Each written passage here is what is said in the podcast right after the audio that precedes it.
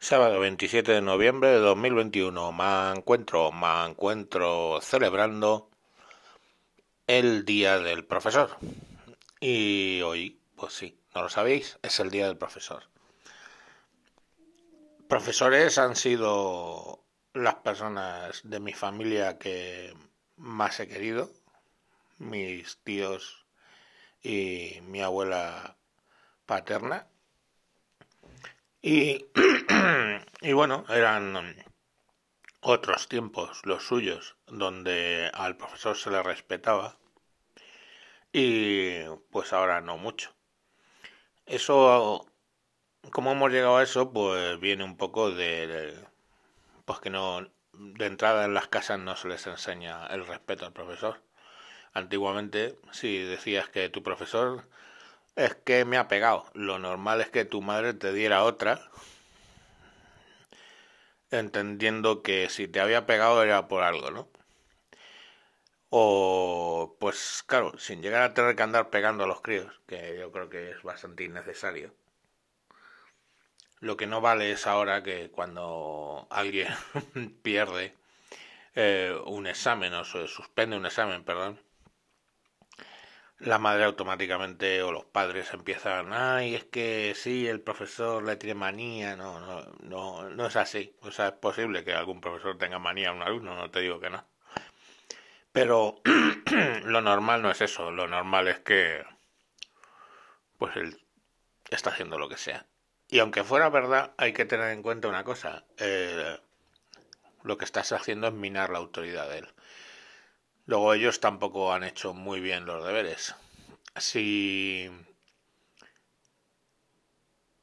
vivimos en un mundo donde un padre dice, ay, es que yo soy el mejor amigo de mi hijo, y eso lo vemos con normalidad, y no con la estupidez que eso, esa frase representa, pues claro, es normal que los profesores entren en el rollo de hacerse amigos de los alumnos, y eso no es así.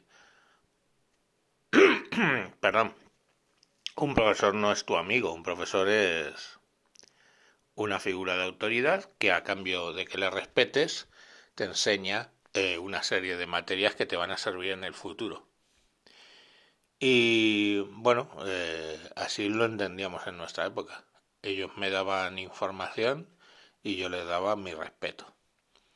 Ahora, claro, si llegas a clase, bueno, chicos, que me llamo Manuel, pero me llamáis Manu, ¿eh? Que entre amigos, pues ya no te estás poniendo en una posición de autoridad.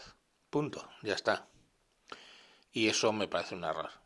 Pero claro, eso tendría poco poca utilidad o poco problema, sería poco problema si luego tus padres pues le respaldaran en su posición de autoridad. Pero bueno, desde ya os he dicho que desde que padres pues pegando al, al profesor o insultándole delante de los críos o cosas por el estilo, eso está al cabo de la calle hoy. En fin, que los profesores tenían un trabajo complicado y ahora lo tienen más. Que te recuerdo que tú te vuelves loco en tu casa porque tienes dos niños y él tiene 22 en, en la clase. Algo habéis mejorado, claro, profesores. Mi profesor tenía 45, 52 en la clase de ética llegamos a ser. Y bueno, pues ahora solo tenéis 22 y todavía hay alguno que se queja. El corporativismo tampoco ayuda, la verdad. En fin, que es un cumpleaños complicado como veis. Pero siempre, ante la duda, por lo menos en mi casa, ante la duda, se falla a favor del profesor. Siempre aunque tenga razón el crío y lo que le ha hecho es una cabronada, pero da igual, yo no se lo voy a decir así a mi hijo, a mis hijos, no se lo voy a decir así y pues a ver, es así, no no hay más, el profesor tiene que tener la razón, punto, con razón o sin ella, porque eso es lo que se llama darle autoridad a una persona. Que se puede equivocar, bien. Que luego puedes hablar en lo personal y tratar de hacerle ver pues me parece muy bien. Bien es cierto que es, yo procuro no meterme en su trabajo mientras que ellos no se meten en el mío. Si tú me vienes a, a mí a decir cómo tengo que educar en casa a mis hijos, en qué ideas o en qué conceptos, pues me veo autorizado para meterme yo en tu trabajo. Así que hagamos una cosa. Yo enseño a mis hijos valores en mi casa, el respeto a la autoridad entre muchos de ellos, y tú le enseñas matemáticas, física, lengua, filosofía y todo ese tipo de cosas.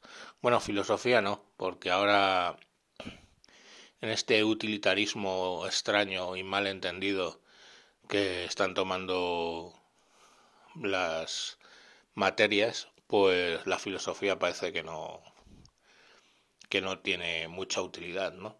Bien es cierto que los políticos no quieren a gente con sentido crítico, que es de lo que va la filosofía, ¿sabéis? La filosofía no va de empollarse cuando nació Kant, cuando se masturbó delante de su chacha o si dejaba de hacerlo. Em, la filosofía va de generar individuos que piensen por sí mismos y que tengan un sentido crítico.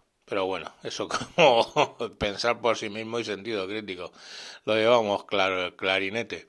Eso no le interesa a ningún político en esta en la época que vivimos. Bueno, pues nada, sin más os dejo, buen fin de. Adiós.